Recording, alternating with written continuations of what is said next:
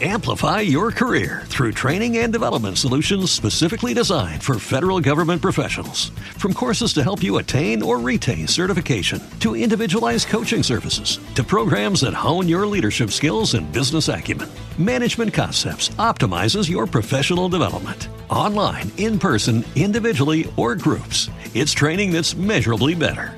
Learn more at managementconcepts.com. That's managementconcepts.com. Antes de empezar, el aviso habitual que tenemos un grupo en Facebook llamado Contribo. Y, bueno, ahí puedes encontrar a otros oyentes y a casi todos los invitados de episodios anteriores. Y entonces ahí puedes hacer preguntas, criticar o lo que sea. Eh, ahora empezamos.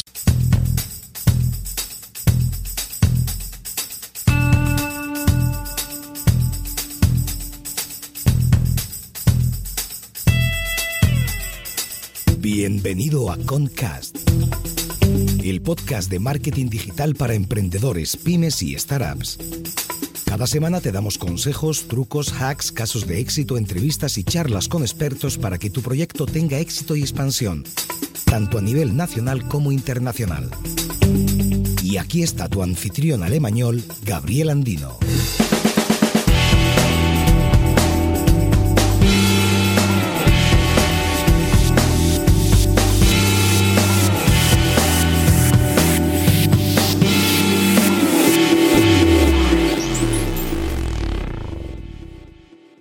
Y bienvenido a un nuevo episodio de Concast. Hoy hablamos con Álvaro del tema eventos como canal de marketing, la puesta en valor de ser un especialista. Hola Álvaro, ¿qué tal estás? Hola, muy buenas. Pues eh, estoy bien dentro de lo que cabe teniendo en cuenta la situación global que estamos atravesando, pero, pero muy bien, la verdad. Pues eh, muchísimas gracias por coger el tiempo ahora. Y te he presentado en tres palabras si nos podrías ampliar un poco la información a qué te dedicas. Sí, mira, eh, yo soy, bueno, yo soy co-founder de una compañía de custodia de activos digitales. Eh, concretamente me encargo de la parte de marketing, soy el CMO. La empresa es Onis, escrita es Onice, O-N-Y-Z-E.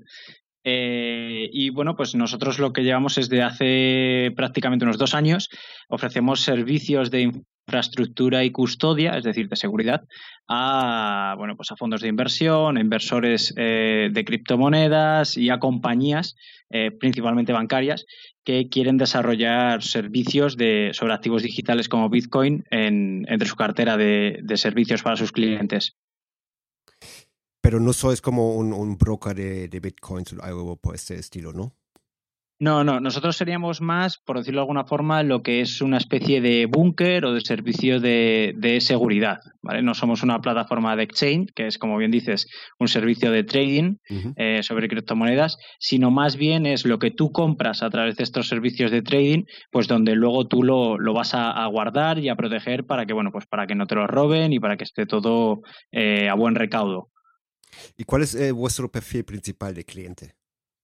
Sí, nuestro perfil principal o, o nuestro buyer persona uh -huh. eh, suele estar conformado por, eh, bueno, es un poquito amalgama porque depende un poco del servicio exacto, pero principalmente son eh, bancos y neobancos, es decir, banca digital, uh -huh. sobre todo. Eh, que estén interesados, como decía antes, pues aunque, aunque, bueno, pues aunque ofrezcan, digamos, servicios fiat o servicios bancarios convencionales, que eh, sí que tengan una visión muy innovadora y que, bueno, pues que estén buscando implementar servicios eh, de criptomonedas. Luego otra rama son empresas fintech, que ellas normalmente, bueno, pues suelen ir un poco, digamos, a la cabeza de, de, lo que es la innovación en el sector bancario y financiero y ahí encontramos, bueno, pues desde robot advisors a empresas de pasarelas de pagos, eh, plataformas de, remesas, etcétera, etcétera. ¿no? Ahí tenemos dif diferentes tipologías que, bueno, las podemos englobar como, como startups del sector fintech. Y luego, por último, tenemos eh, lo que son fondos de inversión al uso que bueno pues han diversificado su, su, cartera. De hecho, ahora pues con el tema del COVID muchos eh, ha habido un gran boom en este sentido y muchos han abierto su rango de operaciones entrando en criptomonedas y ahí bueno pues a ellos sencillamente les ofrecemos la, la, custodia de estos fondos que ellos gestionan para sus clientes. Entonces vuestra bias persona es 100% B2B. Sí, exacto, es B2B. Nuestro modelo es eh, principalmente es B2B y en el caso de las fintech podríamos decir que es B2B2C, ¿vale? Porque al final nosotros, el usuario final es el usuario de nuestro cliente, pero nuestro cliente es la empresa, por eso es B2B2C. Muy bien.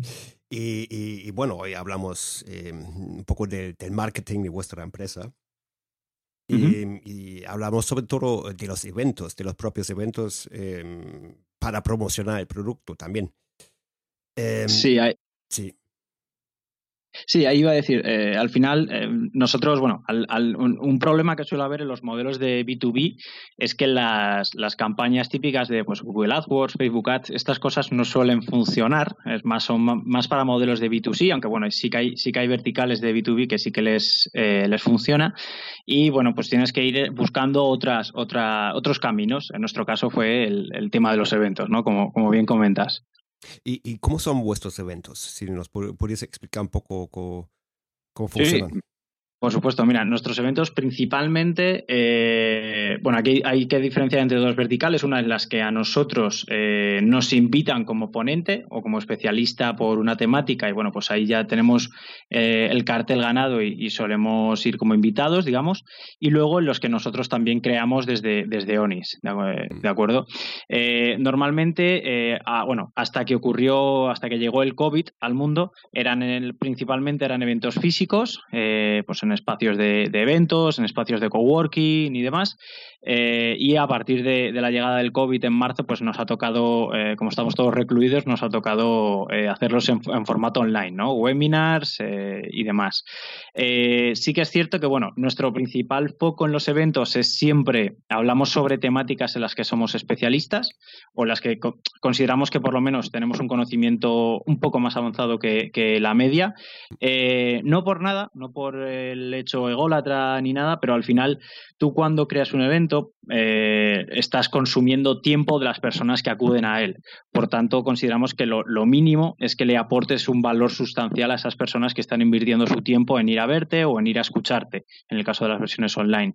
Eh, por eso, para nosotros es muy importante que todo aquello en lo que participamos o todo aquel evento en el que nosotros eh, creemos o lancemos son de temáticas en las que o controlamos el tema o creemos que podemos aportar algo en el tema o eh, invitamos a, especialistas o a contactos nuestros que pueden aportar bastante en ese tema. ¿no? Es, esto es algo muy, muy importante, que hay gente muchas veces que eh, crea, crea eventos sin, sin ser un especialista o sin realmente tener nada que aportar más que el hecho de crear el evento mm. y acaban convirtiéndose bueno, pues en, en, piezas de pérdida de tiempo para el personal, eh, en eventos aburridos y es justo lo que nosotros tratamos de evitar. ¿no? Al final, hay que tener en cuenta que los eventos son acciones eh, que llevan tu marca y la de los, eh, las personas que, eh, o que aparecen en ese evento por delante y que lo bien o mal que lo hagas repercute en la imagen que luego éstas tengan y que las personas que acuden al evento vayan a tener de, esas personas y de esas empresas. Por tanto, es algo muy importante también, ¿no? es, como las dos claves para mí es esa, el, el valor persona que invierte tiempo en ti y dos y que lo hagas de una forma profesional para que tu imagen también salga, salga respaldada ¿no? de esos eventos. Hablamos un poco de, de, vuestros propios eventos. Em, ¿Cuál es vuestro funnel o embudo ahí? Bueno, ¿Cuál es vuestro funnel o embudo completo ahí? Me refiero a desde las, desde las invitaciones al evento hasta la conversión.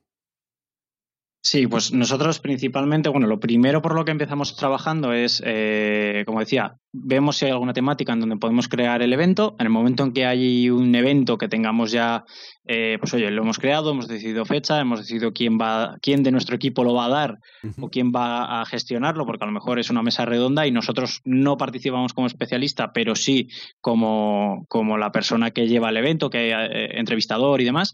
Eh, y lo primero que hacemos es, bueno, pues quiénes son las personas que, trabajan, que van a participar en él. Eh, y nos apoyamos. Vemos qué potencial tienen en redes sociales y en canal de comunicación, incluso si son personajes eh, mediáticos, pues lanzamos notas de prensa, ¿no? Al final, eh, un evento no es nada más que otro producto que tienes que también, sobre el que generar ruido para que la gente acuda a él, para que se inscriba, para que venga. Ahí es muy importante eso, la marca personal de los, de los ponentes o de las marcas que participan en dicho evento es algo muy importante a la hora de poder potenciar por eso para nosotros la primera fase de ese, de ese funnel sería eh, esas acciones de comunicación, tanto PR como social media, eh, en las que traemos volumen al evento para que se inscriba, para que la gente hable de él, lo comparta, eh, diga que va a acudir, etcétera. Porque eso, esa es la primera fase. La segunda fase es el evento en sí. Eh, como decía antes, es muy importante que estos eventos, pues dentro de lo que caben, sean lo más profesionales posibles, aún sin, eh, sin invertir un presupuesto eh, importante. En el caso de los eventos físicos, es muy importante pues que el espacio, oye, pues no hace falta que sea un palacio, pero que visualmente sea atractivo, que sea cómodo para, para las personas que van a acudir, porque de nuevo hay que tener en cuenta la experiencia, ¿no? La, la experiencia de usuario, cuando hablamos, por ejemplo, de una landing o de una aplicación, en este caso es ese espacio, es cómo, cómo se va a encontrar la persona que acude a tu evento en él. Y, bueno, pues eso, eso es algo muy importante, ¿no? Yo he acudido, por ejemplo, a eventos al aire libre, en, piscinas o en, o en, jardines, en donde en cuanto hace, claro, ahí tienes un problema y es que el factor meteorológico no lo controlas. Y si hace calor, eh, estás perdido, o si llueve, estás perdido. Y eso es, parte de la experiencia, ¿no? Ahí yo algo que aconsejo siempre es que, bueno, pues dentro de lo posible trates de hacerlo en espacios eh, donde puedas controlarlo todo y eso normalmente suele ser espacios de interior, sobre todo por el tema de la temperatura, que es como lo lo más, lo más recurrente, el problema más recurrente, ¿no? Si hace calor o hace mucho frío. Luego, eh, el, como decía, el evento en sí es para nosotros un punto clave. Eh, dentro del propio, del propio evento hay como dos fases del funnel. Una es la parte de la llegada, que es esta que te digo de la experiencia, pues oye, hay, una, hay alguien que te está recibiendo o hay alguien que, que te está guiando un poco al principio. Eh, y luego el evento en sí. Una vez que tú realizas el evento, eh, esa segunda fase del funnel para nosotros normalmente lo que solemos hacer es meter pues una sección o de, o de coffee break o, pues un pequeño tente en pie en donde la gente pues puede tomar bebidas, puede, puede tomar algo de picotear y hablar pues con otras personas que han acudido al evento o incluso, que es donde es la parte que a nosotros más nos interesa, eh, pueden contactar directamente con los ponentes y con las personas que han estado ahí porque al final ha sido una hora o dos horas de evento en las que han estado recibiendo impactos y mensajes de personas y de marcas directamente. Normalmente lo que suele ocurrir es que eso te genere un interés si lo haces bien y te vayan a contactar. Ese para nosotros es una es la es donde conseguimos eh, mm, madurar, por decirlo de alguna forma, ese lead, porque recordemos que el lead lo captas en el momento en que se apuntan al evento. Ahí normalmente dejan, eh, se suscriben con un correo o con algo así, porque lo solemos hacer a través de plataformas como Eventbrite eh, o similares o Meetup. y luego, pues eso, en el propio evento es donde el evento en sí te permite madurar a ese lead y muchas veces del, evento pues ya sales con, con reuniones cerradas o, con tarjetas de contacto para poder, poder cerrar una reunión próximamente eh, y es, es, la parte importante ¿no? de ese segundo momento del evento una vez que ya has expuesto o ya se ha hecho la mesa redonda donde puedes hablar con las personas. Ahí es muy importante, eh, lo digo porque normalmente la gente da un evento, va como ponente un evento, da la charla y ya va a tomar algo y a mí que me, que me vengan a saltar, ¿no? Que me vengan a hablar, como se suele decir. Eh, y ahí algo que he aprendido eh, es que es muy importante ser tú también un poco, eh, ser tú quien pregunte, oye, ¿qué os ha parecido el evento? ¿Os ha gustado? mostrarte abierto. Al final, si te muestras que eres una persona cerrada, aunque hayas sido el ponente y, les intereses mucho a las personas que te han escuchado, seguramente no vayan a ir hacia ti, ¿no? Eh, por eso es algo importante también el tú mostrarte de forma abierta a las personas. Posteriormente a esta fase, pues ya tienes lo que es la reunión con esa persona, la que ya no es una reunión en frío porque ya has hablado con él antes en el evento. Mm. Normalmente en el evento ya te ha puesto un poco, eh, te ha hecho una pequeña introducción de lo que quieren, de lo que buscan, de lo que necesitan, y tú esa reunión la puedes preparar ya muy bien. ¿No? Y ya pues eh, ya cierras puntos o cierras, oye, la propuesta que le vas a, que vais a preparar, pero tú ya llevas eso, ese preaviso, por decirlo así, ya lo llevas a la reunión. No es una reunión de cero, sino que llevas algo avanzado por la parte del evento y por la cercanía que te ha permitido el evento, el, hacer en el evento. Y es mucho más fácil ya, a partir de ahí el, el funnel eh, es mucho más fácil. Pero en, los eh, eventos no tenéis un call to action agresivo, ¿no? En plan, eh, compra ahora o, llama ahora o lo que sea. No, no. De hecho, eh, justo ese es, considero, o es lo que considero es parte del, beneficio, ¿no? Al final, hoy en día, con esto de la, de la globalización, de, de, estar en Internet todo el día, tanto con el móvil, con no paramos de recibir impactos, como bien dices, call to action de compra, adquiere, contrata, las landings entras a cualquier lado y todos son call to action por todos lados. esto te permite vender de otra forma, te permite eh, no estar reclamando la atención del usuario, sino que, oye, ha sido él el que ha acudido a un evento en el que tú vas a impactarle de forma natural, porque a él le interesa ese tema, ya llevas mucho más ganado que si es un lead frío, ¿vale? Eh, luego, y luego eso, es tú puedes hablar con él. O sea, él seguramente vaya a venir a hablar contigo si tú te muestras abierto y no tengas que estar constantemente, oye, eh, clic aquí o contrátame o compra esto. Sencillamente tú vas, preguntas y tú ya le has dado tu exposición de, de, normalmente, o si lo haces bien durante el evento, has podido ya hablar de ti, hablar de, tus, de las ventajas de tu servicio, de las cosas que hacéis, y ya has generado ese, ese input en, en las personas que, que, han ido al evento. Y el call to action es más por su parte, es más un, es un pull más que un push. Vale, entonces no es como la típica webinar, ¿no? Da contenido y al final Sí, ofrecen un descuento, etcétera. Claro, de hecho, hay algo que tratamos de evitar, eh, es el, eh, lo que se suele decir, ¿no? Como bien dices, ese tipo, ese típico de evento donde normalmente al principio o al final te suelen vender el, su libro, ¿no? Eh, como se suele decir, de la persona que ha ido, de no, yo he venido aquí a hablar de mi libro. no, intentamos que sea eso, poner en valor la empresa o los, o los especialistas que vienen dentro del evento sin tener que sin hacerlo de una forma de venta directa, digamos, ¿no? Sin hacer esa oferta, sin hacer esa promoción directa, que suele ya generar, eh, perdón, generalmente suele generar eh, cierto, cierto rechazo, por decir así, por parte de la que acude, porque al final es publicidad y es como, paso, esto ni lo escucho o no atiendo, ¿no? En cambio, si lo haces durante la conversación con el, con el entrevistador o durante tu exposición, si estás exponiendo tú algo, eh, son formas de ir metiéndolo de una forma mucho más sutil, mucho más quirúrgica y que, eh, bueno, pues suelen alcanzar mejor al, usuario. ¿Tú crees que eh, vuestro éxito en este canal eh, viene un poco de la actualidad del tema también?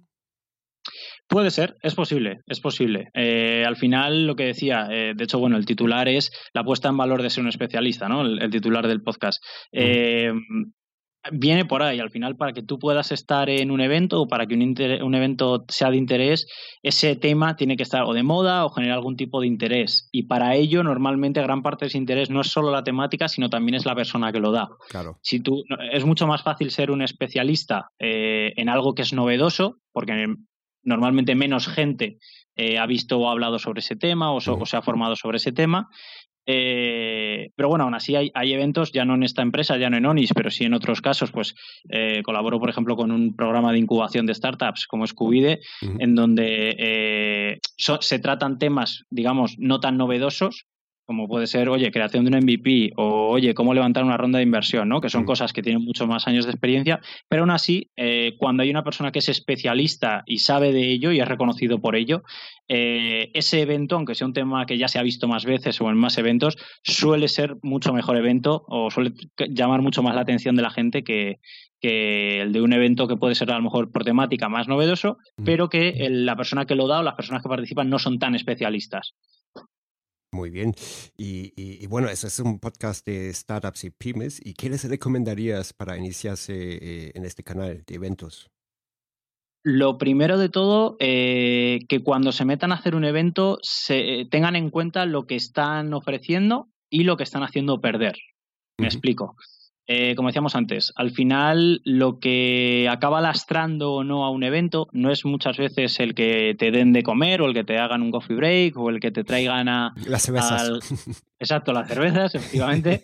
eh, sino es también el, el, el, el que si te están pidiendo una hora de tu vida para aprovecharlo en ella, te, realmente te aporte, que en esa hora hayas recibido algo de impacto. Hay muchas veces que ni siquiera es eh, lo que te, cuenten en el evento, sino sencillamente es a las personas que puedes conocer durante esas cervezas, ¿no? durante ese networking que puedes hacer a lo largo del evento.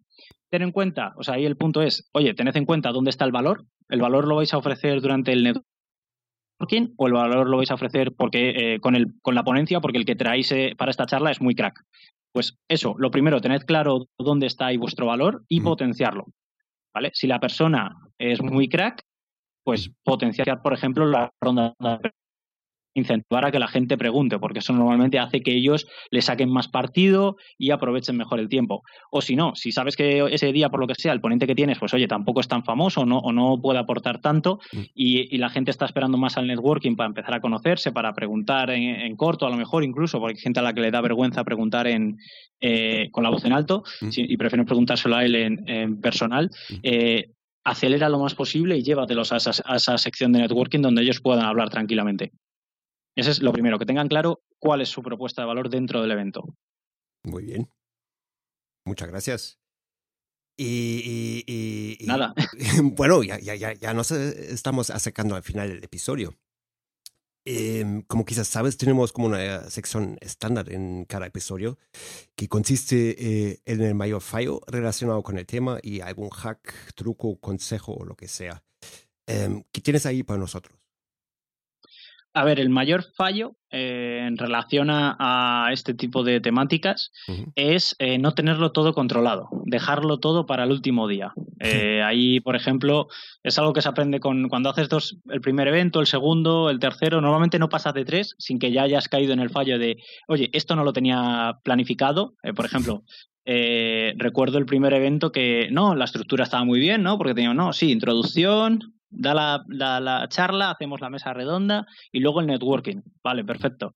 O sea, perfecto, todo el mundo lo sabía, genial, tal cual, hacemos comunicación, traemos gente, traemos 60 personas mm. eh, al evento, o sea, un evento bien, mm. eh, pero nadie se preocupó de eh, quién iba a comprar esas cervezas. Estaba claro, sí, en, el, en, en, el, en, el, en la planificación, perfecto. Al final, cervezas, genial pero ¿quién las compra? ¿Vale? Nadie, nadie las compró y en nuestro caso, diez minutos antes de, que el ponente terminase, tuvimos que ir yo y otro compañero corriendo a buscar un supermercado cerca de donde estaba el networking para poder llevar algo de beber porque nadie se había preocupado por comprar la bebida. Y es como, Dios, eh, eso, eso, es, eso es algo importante. Eh, y no sé, ahora mismo, bueno, fallos hay, hay muchos. Ah, bueno, un fallo importante también eh, y a, tratar de evitar confirmar con el espacio, en caso de que os estén cediendo un espacio o que os estén dejando un espacio, eh, confirmar que es vuestro día y vuestra hora, la que vosotros queréis, la que vosotros ponéis en un evento. Mm. Eh, no os pase como a mí una vez, eh, que bueno, fue un, fallo tonto que lo, acabamos solventando como pudimos, pero por ejemplo, nosotros hacemos eventos en Google Campus muchas veces, bueno, ahora es Google for Startups y habíamos eh, solicitado, o creíamos que habíamos solicitado, mejor dicho, en mi caso concretamente, yo pensaba que había solicitado la sala grande, el salón de, salón de actos que tiene. ¿no? Ese es un salón de actos donde caben 180 personas. Y claro, pues nosotros el ratio de inscripción eh, en Eventbrite lo abrimos a, pueden apuntarse hasta 180 personas, efectivamente. ¿Cuál es el problema cuando llegamos una hora antes al espacio y nos dicen que no, que nosotros no tenemos esa sala? Y yo, ¿cómo que no? Sí, sí, si tienes el evento hoy, pero no es esa sala. Y yo, ¿y cuál es? Era, nos habían dado la sala Meetup, que es la que está abajo, en los sótanos, que caben 60 eh, personas. Claro, pasábamos de, teníamos 180, se habían apuntado alguno más porque habíamos invitado a alguna, a alguna persona y tal, también porque normalmente eh, se suele caer, no todos los que se apuntan suelen acudir al evento, eh, pero eso, teníamos a 180 personas y teníamos un espacio donde cabían 60, ¿sabes? Nosotros llegamos al espacio y resultó que no, que es Ahí a esa sala se la habían dado a otro, a otro evento y nosotros nos tocaba una más chiquitita.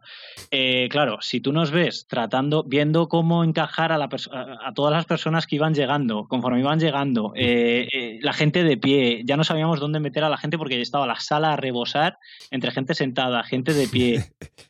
un desastre, un desastre. Luego, claro, un calor, pues imagínate, no estaba preparado para tanta gente y ahí, eh, bueno, bueno, bueno.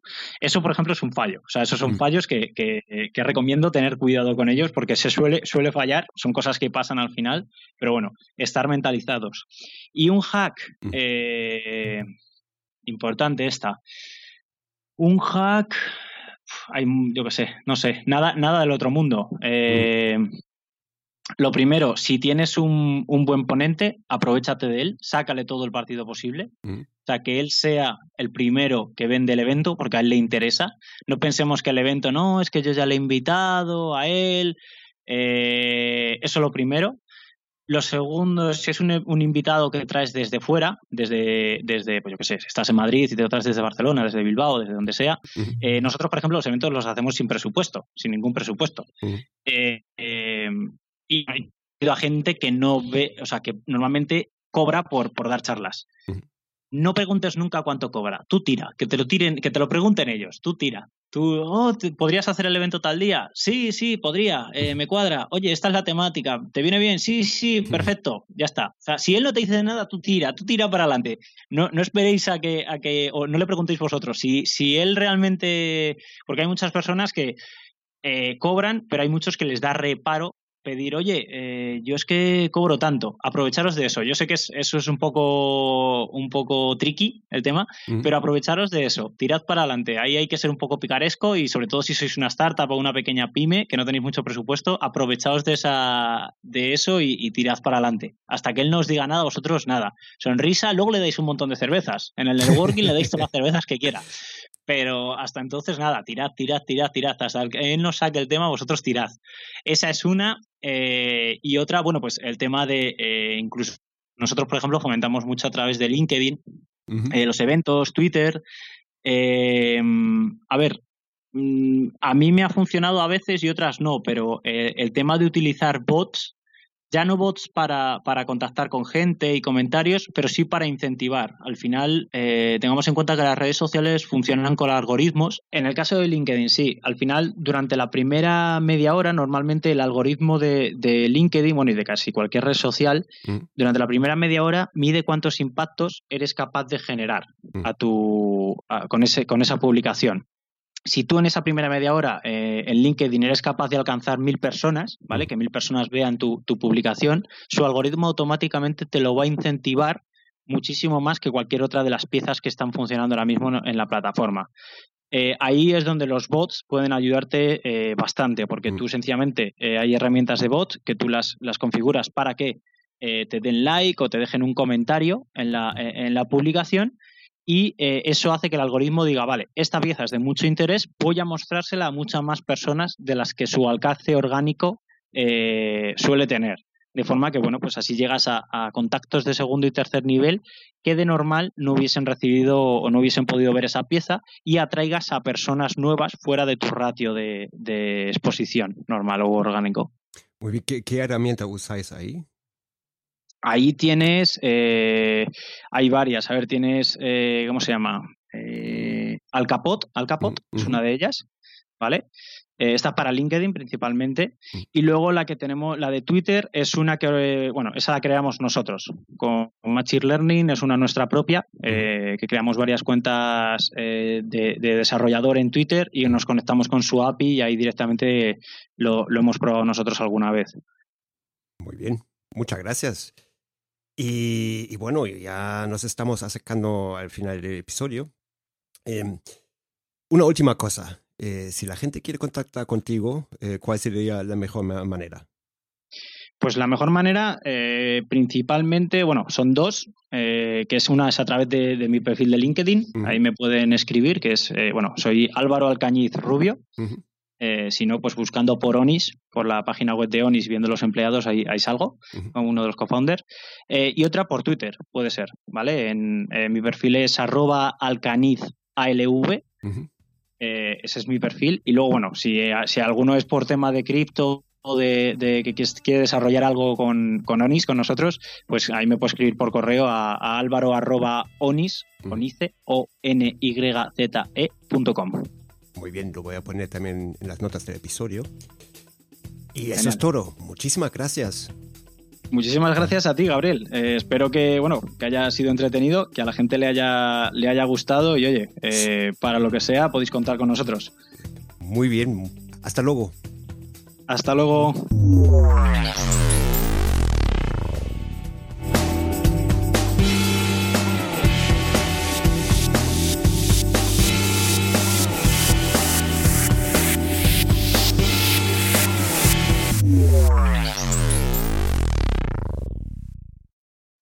Amplify your career through training and development solutions specifically designed for federal government professionals. From courses to help you attain or retain certification, to individualized coaching services, to programs that hone your leadership skills and business acumen, Management Concepts optimizes your professional development. Online, in person, individually, or groups, it's training that's measurably better. Learn more at managementconcepts.com. That's managementconcepts.com.